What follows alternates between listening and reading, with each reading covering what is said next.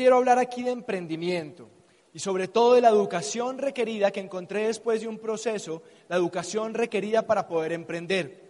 ¿Pero por qué? Porque hace unos buenos años, quizás como tú, me encontraba trabajando en un empleo.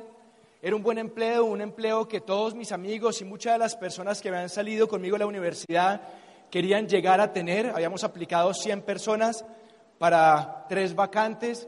Resulté ganándome una de esas vacantes de una multinacional de origen europeo, de esas empresas gigantescas que tienen 1.500, 2.000 empleados, en que tú sientes que puedes hacer carrera, dos fábricas gigantescas aquí en Colombia y pues mucha posibilidad de desarrollarte profesionalmente.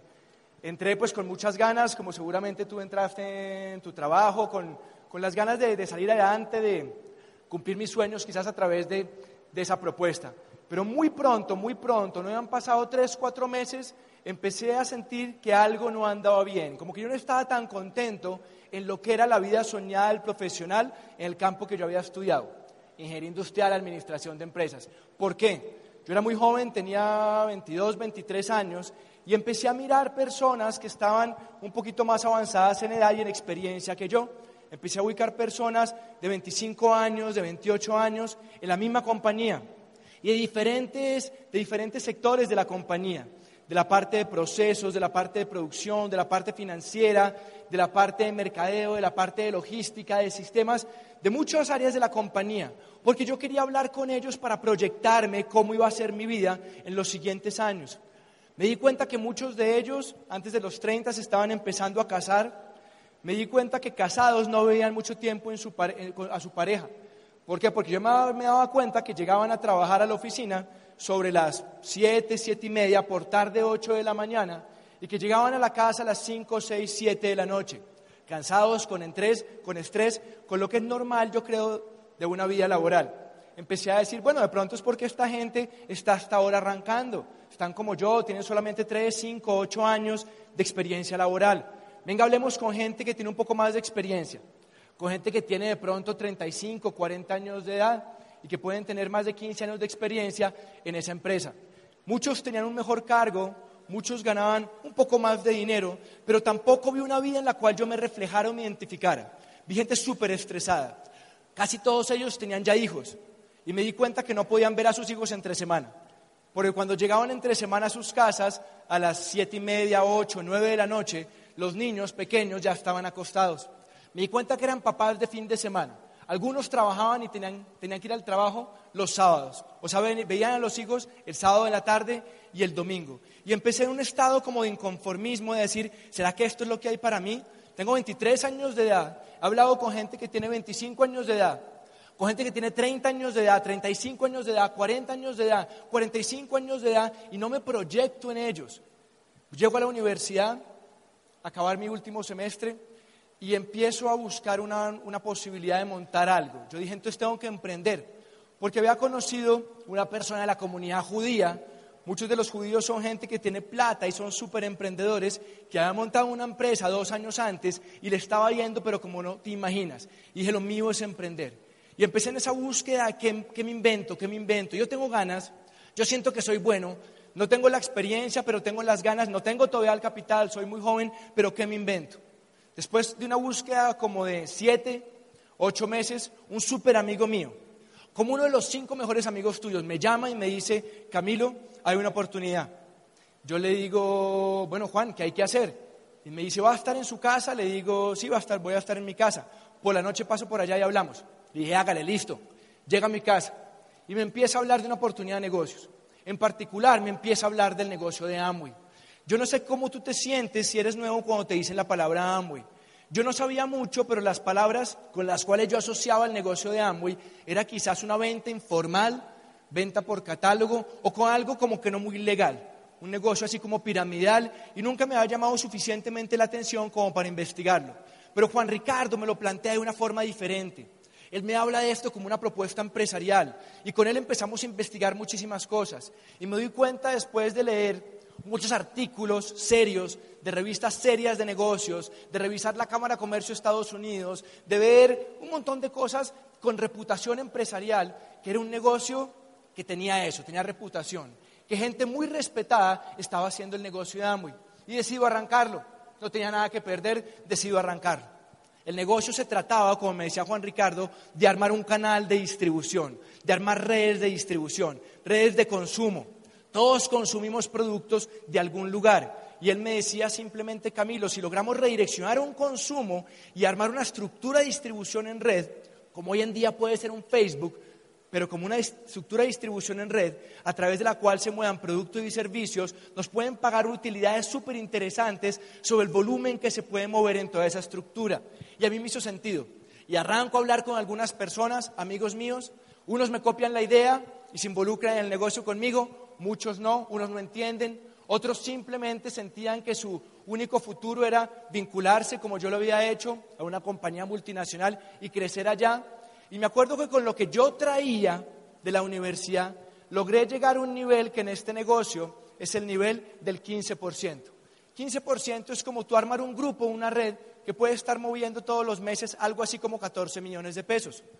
No estaba mal, pero no era lo que yo realmente estaba buscando. Yo quería hacer un negocio realmente grande. Me dejaba algo de ingresos adicionales, pero para, pasó algo bien interesante, que me estanqué. No pude seguir creciendo el negocio. Le seguía hablando con gente, seguía metiéndole ganas, seguía dando lo mejor de mí, pero estaba estancado en ese 15%. Y yo me preguntaba, hombre, estudié en una buena universidad, salí de los Andes, estudié una carrera de negocios, ingeniería industrial, me estoy metiendo en el tema financiero con buenas posibilidades. ¿Por qué me cuesta tanto trabajo desarrollar este negocio? Yo aprendí de mercadeo en la universidad, era bueno en eso. Aprendí muchísimo de finanzas, era bueno en eso. ¿por qué no logro emprender con éxito? ¿Por qué no logro emprender con éxito? Y en el tiempo empecé a investigar ciertos temas que tienen que ver con educación, que me ayudaron poquito a poco a responderme a mí esa pregunta. Lo primero es que me di cuenta que la educación que yo estaba recibiendo, que había recibido, era educación dada por personas que en el campo del emprendimiento no habían emprendido.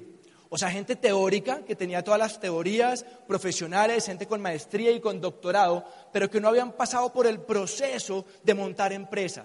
Ellos no habían pasado por el proceso de emprender. Y eso me di cuenta que no me empezaba a cuadrar. Me di cuenta que la educación que yo necesitaba era una educación muchísimo más práctica, de gente que hubiera recorrido el camino que yo quería empezar a recorrer, de gente que hubiera empezado a emprender, de gente que hubiera mostrado empresa. Sigo investigando y me encuentro con un artículo de la revista Semana de este señor, Rodrigo Ginás. Rodrigo Ginás quizás es el científico más importante que tiene Colombia en este momento. Estudia medicina y cirugía en la Universidad Javeriana, se va a hacer su doctorado a Australia y en este momento es jefe del Departamento de Neurociencias de la Universidad de Nueva York. Pues él sacó un artículo que dice, Colombia una cenicienta que quiere ir al baile de los países desarrollados y nos dice, Rodolfo Ginás, uno de los científicos más importantes del país, critica un sistema educativo que no respeta a los niños y no les enseña lo que necesitan. Y empecé a leer un montón de cosas que estaban un poquito en contravía con lo que yo había hecho en mi carrera educativa.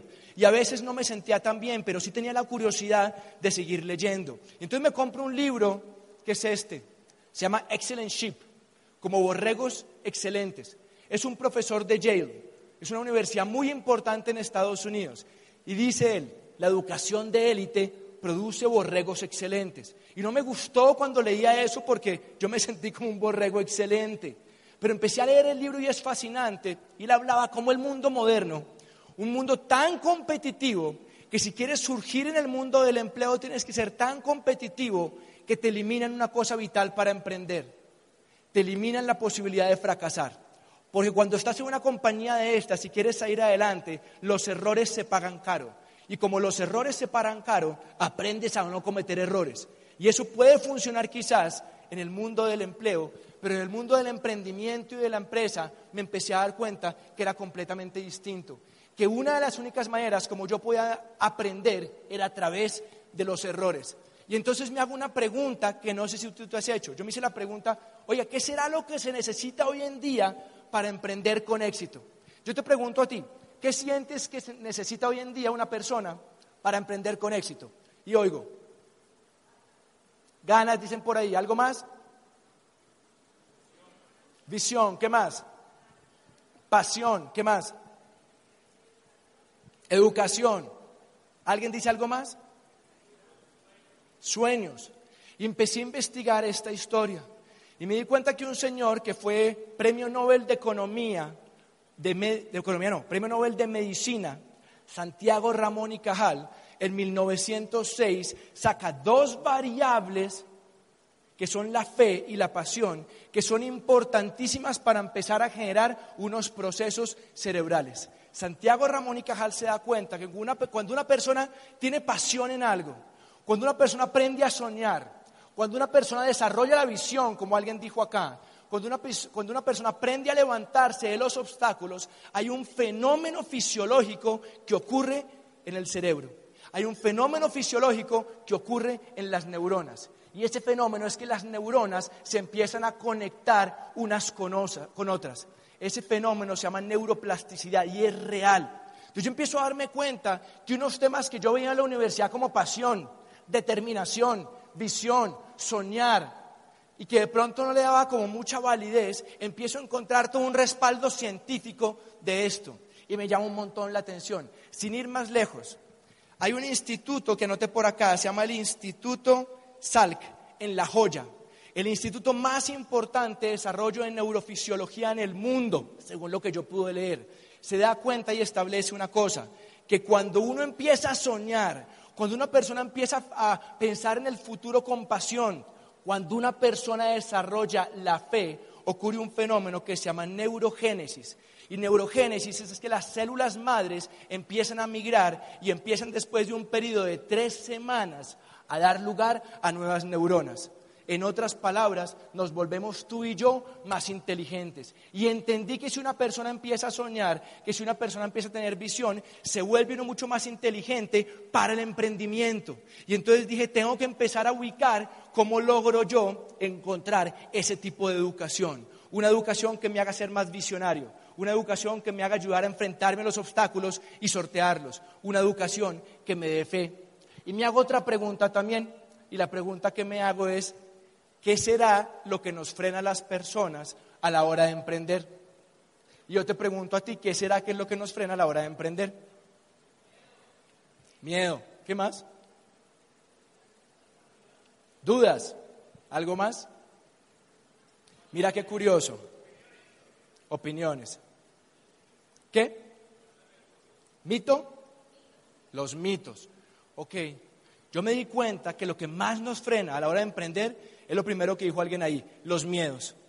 Tenemos miedos del que dirán, tenemos miedos del, fracaso, de que no nos vaya bien en algo, tenemos miedo al éxito, tenemos un montón de miedos. Empecé a investigar cómo se forma el miedo. El miedo se forma en un pedacito del cerebro que se llama la amígdala que se desarrolló hace millones y millones y millones de años, se desarrolla la amígdala.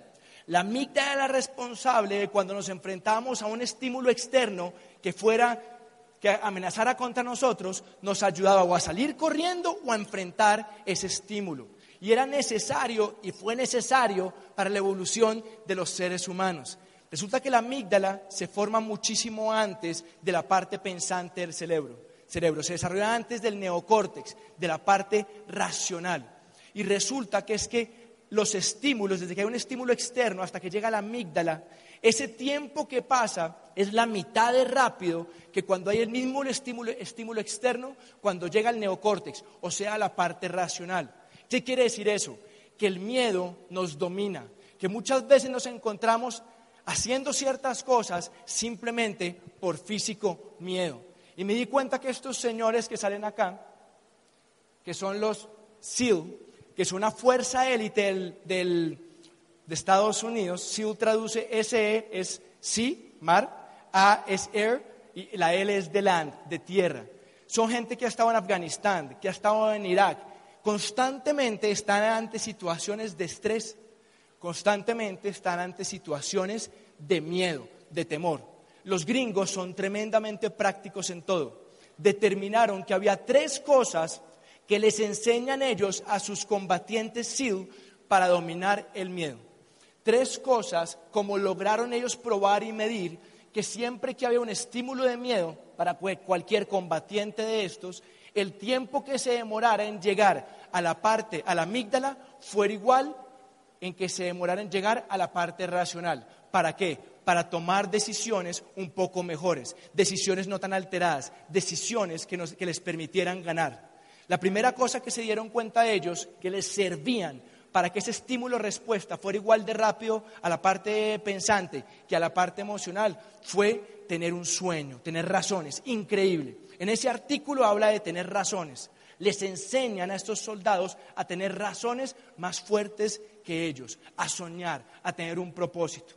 Lo segundo que les enseñan es a visualizar, a entrar en entornos donde pueden visualizar cómo quieren que sea su vida cuando pase ese momento de estrés, cuando pase esa guerra, cuando vuelvan a casa y puedan estar con su esposa, con su esposo, con su familia, con sus hijos, visualizar.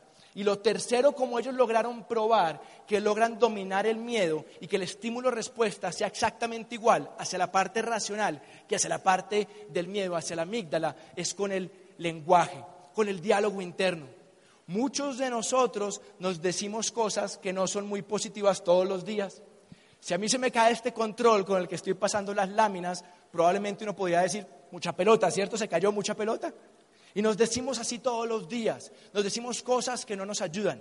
Ellos determinaron que cuando uno se dice cosas, cambia su, diálogo interno, se dice cosas positivas, mejora eso, mejora el tiempo. ¿Y por qué les cuento yo esto? Porque, y vuelvo al punto inicial, yo arranqué el negocio de Amo y me había frenado, porque no había entendido la información de este negocio. A mí me decían de pronto, oiga, oiga esto, lea esto, pero empecé a entender que este negocio tiene una plataforma educativa que hace la diferencia entre sacarlo adelante bien o quedarse simplemente promedio o simplemente que no funciona. Me di cuenta lo primero, que leo al liderazgo. Me di cuenta que este sistema educativo que uno puede acceder a través del negocio de Amway le enseña a uno a soñar. ¿A quién de acá que fue a la universidad de verdad le enseñaron a soñar? ¿Quién vio soñar uno? Visión 2. Mantenga la fe 3. Suena hasta ridículo, ¿cierto? Pero yo quise hablar como hablé porque es que esas palabras muchas veces no le damos sentido. Tenga fe, tenga visión, parecen como muy light esas palabras. Y yo me di cuenta que no son light, al revés, que es lo más importante y lo más determinante para que una persona pueda emprender realmente con éxito. Y eso nos enseña el sistema educativo y tiene que ver con muchos temas de liderazgo nos dan técnicas de construcción, cómo hacer esto. Nos enseña principio de la asociación, cómo nos empezamos a juntar personas que tenemos fe. Aquí estamos acá personas reunidas que yo pienso que tenemos fe, fe y un mejor futuro.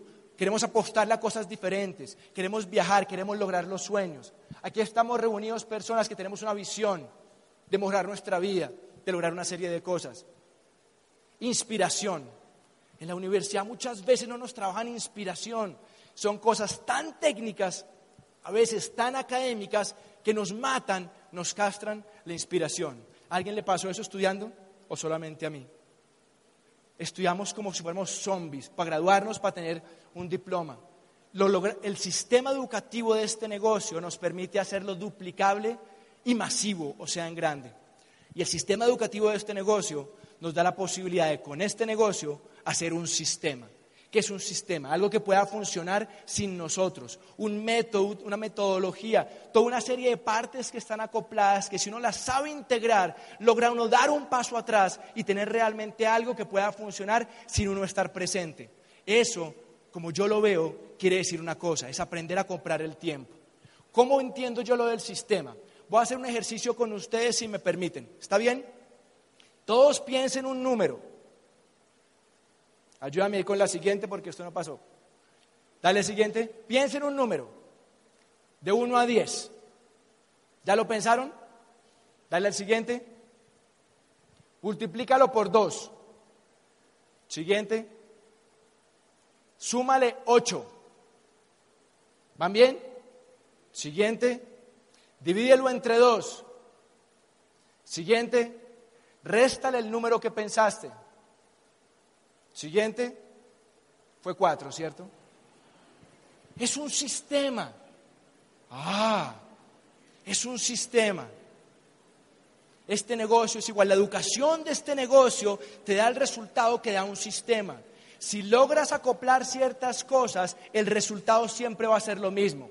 y va a hacer tus sueños o la libertad a través de este negocio. Y eso es impresionante. Ayúdame con la otra, por Entramos y nos dicen, oiga este audio, oiga, lees este pedazo de este libro o este libro, vaya a esta reunión, pero no entendemos muchas veces el contexto de las cosas. Entendemos un montón de cosas que están sueltas, de elementos en este negocio, de educación que están sueltos. Y lo que yo quiero acabar es tratando de explicarte una cosa que entendí y que si haces esto con la visión de, desarrollarlo en grande, te va a ayudar un montón. Y es, dale, acoplarlo. ¿Cómo acoplas todos los elementos de este sistema? Dale al siguiente, a la siguiente. En otras palabras, ¿cómo logras hacer el engranaje perfecto, ensamblar todo para que te funcione? Es como un reloj. Uno puede tener un reloj sencillo de 50 mil, 80 mil pesos, o puedes tener un Cartier o un Rolex o un Omega de varios millones de pesos. Ambos son relojes. Y tú puedes hacer un negocio de amo y que te deje 100 mil, 200 mil pesos al mes. Probablemente no vas a necesitar mucho lo que voy a contarte ahorita, pero tú, tú quieres que tu amo y que tu negocio de amo sea un Rolex, que tu negocio amo es un Cartier, que tu negocio amo es un omega, es clave entender eso que te voy a decir, ensamblarlo. Hay un montón de piecitas, por ejemplo, está la ruedita de los segundos, que cuando han pasado 59, 60 segundos, mueve la de los minutos. Y la de los minutos, cuando han pasado 59 minutos con 59 segundos, mueve para activar la de las horas.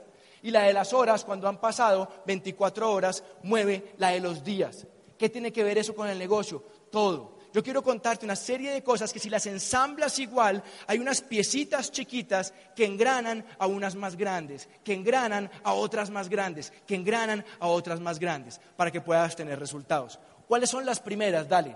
La primera es que tú debes entender que diariamente te recomendamos que te conectes a una plataforma que a través de audios gratuitos nos van a enseñar a desarrollar la visión, el liderazgo, la pasión y la fe. Dependiendo qué tipo de teléfono tienes, la puedes bajar ahí, la puedes bajar. Si es en Play Store, con 30 de Tribus, si tienes un iPhone, en Tribus Team. Pones esas palabras y vas a poder bajar esa aplicación. Y tú vas a arrancar el negocio hoy o mañana. Empieza por una que no se ve muy claramente ahí, que se dice despegue 30D. Vas a contar con un audio todos los días de información preseleccionada para ayudarte que puedas empezar a desarrollar esto con pie derecho. ¿Qué más puedes empezar a hacer? Hay una plataforma, dale, a través de internet que se llama www.inascuela360. Tú entras y sale eso que estás viendo ahí. En el cuadradito verde, el rectángulo verde, dice comenzar a estudiar, eh, oprimes ahí. Y tienes otra serie de información en video que te va a ayudar a que des los pasos correctos en este negocio, a que arranques bien. ¿Qué más es clave que hagas y te, te recomendamos que hagas sobre una base diaria? Esto de acá, que empieces a leer, dale. El primer libro que sugerimos es El negocio del siglo XXI, que empieces a leer, que empieces a leer. Es el primer piñoncito, es la primera ruedita que te recomendamos. O sea que diariamente, ¿qué debo hacer en cuanto a educación? Me conecto a estas aplicaciones, empiezo a oír audios, me conecto en la página, empiezo a ver videos y empiezo a leer y junto con la persona que te está orientando en este negocio, empiezas a hablar con personas. Eso es lo diario. ¿Para qué? Para llegar a consolidar el trabajo cada semana. Cada semana, dale, tenemos una reunión como estas, en que personas de diferentes perfiles, pero con resultados en este negocio, nos ayudan a expandir la visión. Si alguien te contó este negocio en una cafetería, en tu casa, en la casa de él, más o menos te interesó, decidiste venir acá y ves que estamos reunidos más de mil personas, yo creo que simplemente uno se hace la pregunta, aquí de pronto está pasando algo, interesante, porque somos diferentes tipos de personas, unos jóvenes, otros no tan jóvenes, unos con tres carreras, otros sin carreras, unos ya exitosos, otros no exitosos, pero estamos en un ambiente. Y ahí es donde te recomendamos que consolides tu actividad semanal que todos los audios que oíste durante la semana, los libros, la lectura y la gente con la cual hablaste el negocio, que traigas algunos acá para que expandan la visión y puedan seguir creciendo. Al final les van a hablar quién es, de quién es la próxima junta, quién la da. Pero es muy importante que entiendas que ese es el segundo opinión. El primero es audios diarios libros, la, plataforma de internet, contar el negocio, para después la consolidación semanal. Y después de la consolidación semanal, después que pasen algunas semanas, en este caso, dentro de 15 días, tenemos un evento importante, que es como la última, la última rueda del piñón, donde todo termina pasando. Es un evento que se llama convención, en este caso convención de libre empresa. Viene un señor, por ejemplo, que se llama Mario Alonso Puig, estudió, es médico, cirujano, especialista en el aparato digestivo, estudió en Harvard, tiene un montón de títulos y va a hablar, es especialista en eso que traté de explicarles al principio, en asociar conceptos científicos bien complejos a temas de negocios. Y va a venir acá. Viene un señor que se llama Tom Matz junto con su esposa, Tommy Elsie Matz. El papá de él empezó el negocio hace muchísimo tiempo, lleva como 40, 40 y pico de años como diamante. Él es diamante ejecutivo y nos va a explicar cómo tener un negocio multigeneracional. Vi una parejita de paisas, Daniel y Sara Vallejo. Ella era campeona mundial de patinaje. Campeona mundial de patinaje. Tú te metes a YouTube, pones Sara Vallejo patinaje y sale cuando ella se ganaba el campeonato mundial de patinaje veintitantos años, no sé cuántos tenga, 25, 26, 27, nueva diamante en este negocio. Y vas a tener gente 1A realmente, gente 1A que nos va a enseñar a desarrollar la visión. Eso es lo más importante de este evento. Es un evento de dos días que nos va a enseñar a incrementar la visión, a desarrollar la fe, a incrementar la determinación, a desarrollar esa inteligencia diferente, no académica, sino más bien emocional, que hace que ciertas personas triunfen y otras no una inteligencia emocional. Ahora, con todo esto puesto sobre la mesa, yo te quiero dejar un consejo. Y te quiero dejar un consejo con la mejor intención después de haber estado haciendo este negocio por más de 20 años. Yo arranqué a los 23 años este negocio. Ya no tengo 23. Llevo un tiempito haciendo esto. Entenderás, número uno, uno no se queda 20 años en algo que sea malo. ¿O sí? No. Tú te quedas 20 años en algo que sea bueno para ti. Te quedas 20 años en algo que te funcione. Te quedas 20 años en algo que le aporte tanto a tu vida que no lo quieres dejar ir y que te permita lograr lo que quieres lograr. Entendimos una cosa, y acabo con esto mi charla si me ayudas con la siguiente. Hemos hablado de un soporte que tú tienes de educación, una educación distinta, una educación empoderante, una educación que realmente sirve a la hora de emprender. Dale clic, clic que tiene un montón de cosas, que tiene juntas de negocio, que son las semanales, seminarios que son mensuales, convenciones que son cada cuatro meses, dale, dale, plataforma virtual, dale, audios, libros. Pero lo que quiero llegar es esto. Si tú vas a hacer este negocio de verdad, puede ser el mejor consejo, de los mejores consejos que te den. Apúntale a desarrollar este negocio con una premisa. Es el secreto que está ahí en tener la mayor cantidad de gente, la mayor cantidad de personas conectadas a esa plataforma educativa. ¿Cuál plataforma educativa? Los audios, la plataforma de Internet, los libros, estas juntas semanales, la convención dentro de 15 días. ¿Por qué? Porque si logré yo explicarme y me entendiste, entre más personas puedas tener conectadas en esa plataforma, vas no solamente tú, sino más personas de tu comunidad, más personas de tu red, red las vas a tener conectadas, elevando la visión, desarrollando inteligencia emocional, desarrollando la fe y la determinación. Esa es la clave. Y esa es una razón por la cual unas, unas, personas en este negocio se hacen tremendamente exitosos y los llaman diamantes y otras personas pasan sin pena ni gloria porque estos diamantes se dieron o nos dimos la oportunidad de desarrollar esas otras inteligencias, de fortalecer la fe, la visión, de superar los obstáculos, etc. Y es la misma posibilidad que tienes tú. Mismo negocio, posiblemente mismo reloj, pero tú decides si vas a tener un reloj que valga millones de dólares un reloj que valga unos cuantos pesos. O sea, un negocio que te dé millones de dólares un, negocio que simplemente te dé unos cuantos cientos de miles de pesos al mes. Espero que les haya servido esta parte, ampliar la visión, a entender la importancia de nuestra educación y nos vemos en la próxima. Gracias, hasta luego.